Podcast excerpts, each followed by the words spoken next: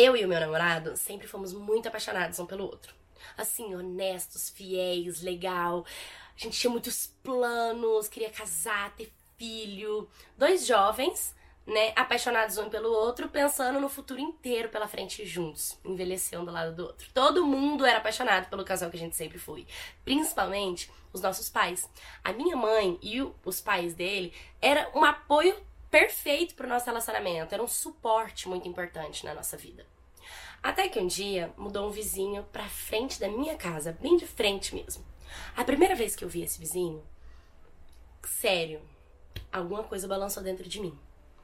Cara, que homem incrível, gato, lindo, educado, mais velho, gentil.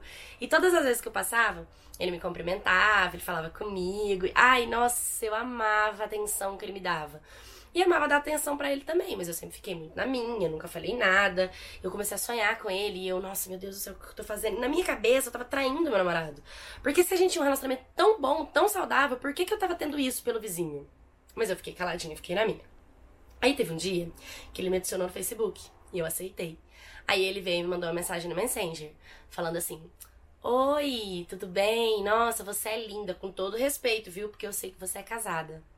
Aí eu, kkk, não, eu não sou casada, né? Ele é só meu namorado, obrigada, você também é muito lindo. E aí a gente começou a conversar. Começamos a conversar, conversar, conversar, conversar e marcamos de nos ver. Marcamos numa sorveteria perto da minha casa. E aí eu fui.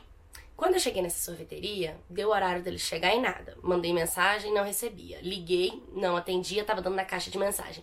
Esperei quase uns 30 minutos lá. Ele não apareceu, eu fiquei furiosa pé da vida com ele, sabe? Falei, caraca, ele não veio, que filho da mãe, sabe? Fui, fiquei bolada e fui embora pra casa. Mais tarde, meu namorado apareceu lá em casa.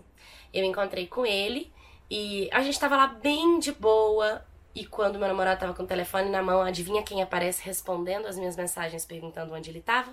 O vizinho.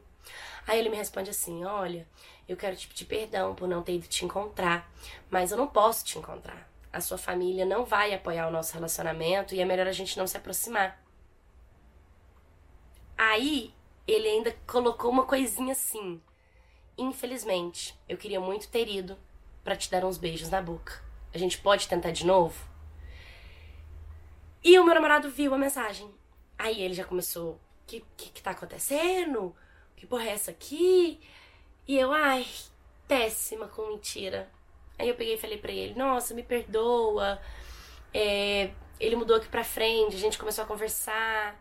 E a gente é só amigo, sabe? Mas tá rolando uma segunda intenção e pra ser sincera com você, eu tô balançada. Ele mexeu comigo, me deu vontade de conhecer mais ele, de ficar com ele, me perdoa. É melhor a gente terminar. E aí o meu namorado ficou muito chateado comigo. Chorou. Você tem certeza do que você tá falando? Não acredito nisso, porque a gente tem um relacionamento tão lindo, não é possível que vai acabar desse jeito, cara. E ele foi embora. E desde que ele foi embora, eu fiquei muito triste que ele foi embora, mas ao mesmo tempo, eu pensei comigo, pronto, agora ele tá fora do meu caminho e eu posso ficar com o vizinho tanto que eu quiser, não devo nada para ninguém, não tenho que ficar escondido com ninguém, foda-se. Mandei mensagem pro meu vizinho. E aí a gente foi se encontrou. Ele pediu para me encontrar numa praça, lá perto de casa. Só que eu falei, na praça não, porque se meus pais verem, meus pais, meus pais vão brigar comigo, meus pais são super rígidos. Mas aí a gente se encontrou na rua mesmo. E aí a gente se abraçou. E foi um abraço muito aconchegante. E a gente começou a ficar de beijos. E a gente começou a ficar, começamos a ter, tipo, um relacionamento, assim, a gente tava se conhecendo. Eu tava muito feliz com isso. Muito feliz mesmo. Apesar dele ser mais velho e dele não me contar com o que, que ele trabalhava, que isso me assustava um pouco, eu tava feliz com ele. E eu tava com um sentimento, sei lá, de que eu nunca tinha tido com o meu namorado mesmo.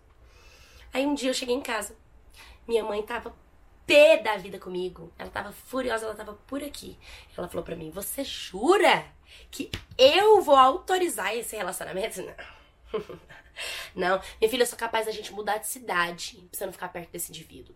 Que esse indivíduo mexe com droga, que esse indivíduo é traficante, que esse indivíduo não presta, dá pra ver na cara dele que ele não presta. E eu comecei a brigar com a minha mãe, falando: mãe, para com isso, você nem conhece ela. Ela não conhece, mas eu sinto. Na minha casa ele não entra, com você ele não namora. Se você quiser, você pega suas coisas e vai embora. Eu até rimou.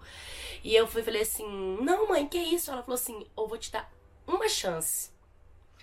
Ou você larga agora esse vizinho, liga pro teu namorado, volta com ele, conserta a sua vida, ou a gente vai embora daqui. Que eu não tenho pena de ir embora. E minha mãe, ela sempre foi muito rígida e muito determinada, e ela seria capaz mesmo, ela seria capaz de, para me afastar desse vizinho, de nós mudar de casa, mudar de cidade. E como eu amava muito a minha casa, a minha vida, as minhas amizades, até mesmo meu namorado, falei, não, mãe, tudo bem, calma. Chorei horrores, chorei horrores, falei para ele que não ia dar pra gente ficar. Liguei pro meu ex, meu ex foi lá em casa, pedi perdão para ele e a gente voltou. Meu ex, ele é muito maduro. Ele ficou muito seguro dele mesmo, sabe? Hoje nós estamos juntos. A gente tem um relacionamento super saudável. Graças a Deus eu fiz a escolha certa. Mas lá dentro de mim, eu ainda amo meu vizinho. Eu ainda sinto alguma coisa por ele, sabe? Eu sinto que e se eu tivesse tentado? E se eu tivesse lutado por esse relacionamento? Mas eu escolhi diferente. Eu escolhi voltar para quem sempre me fez feliz. E aprendi uma coisa com a minha mãe que é muito legal. A gente tem que ter muito cuidado em trocar o certo pelo duvidoso. Porque muitas das vezes o duvidoso vai colocar a gente em dúvida em tudo que a gente for fazer e desequilibrar a gente em muitas questões que a gente já tem certeza na vida. Oi, My Cats, tudo bem com vocês? Gente, essa história de vizinho é muito louco, né? E de mãe que se mete também. Já aconteceu isso comigo. Também já gostei de uma pessoa e minha mãe falou: não, não aceito relacionamento de vocês. Mas foi diferente, é porque ele não tinha muita condição de vida e minha mãe falou que ele não podia me proporcionar muitas coisas, sabe? Eu entendo a cabeça da minha mãe. Na época, ela pensava que dinheiro era importante a esse nível.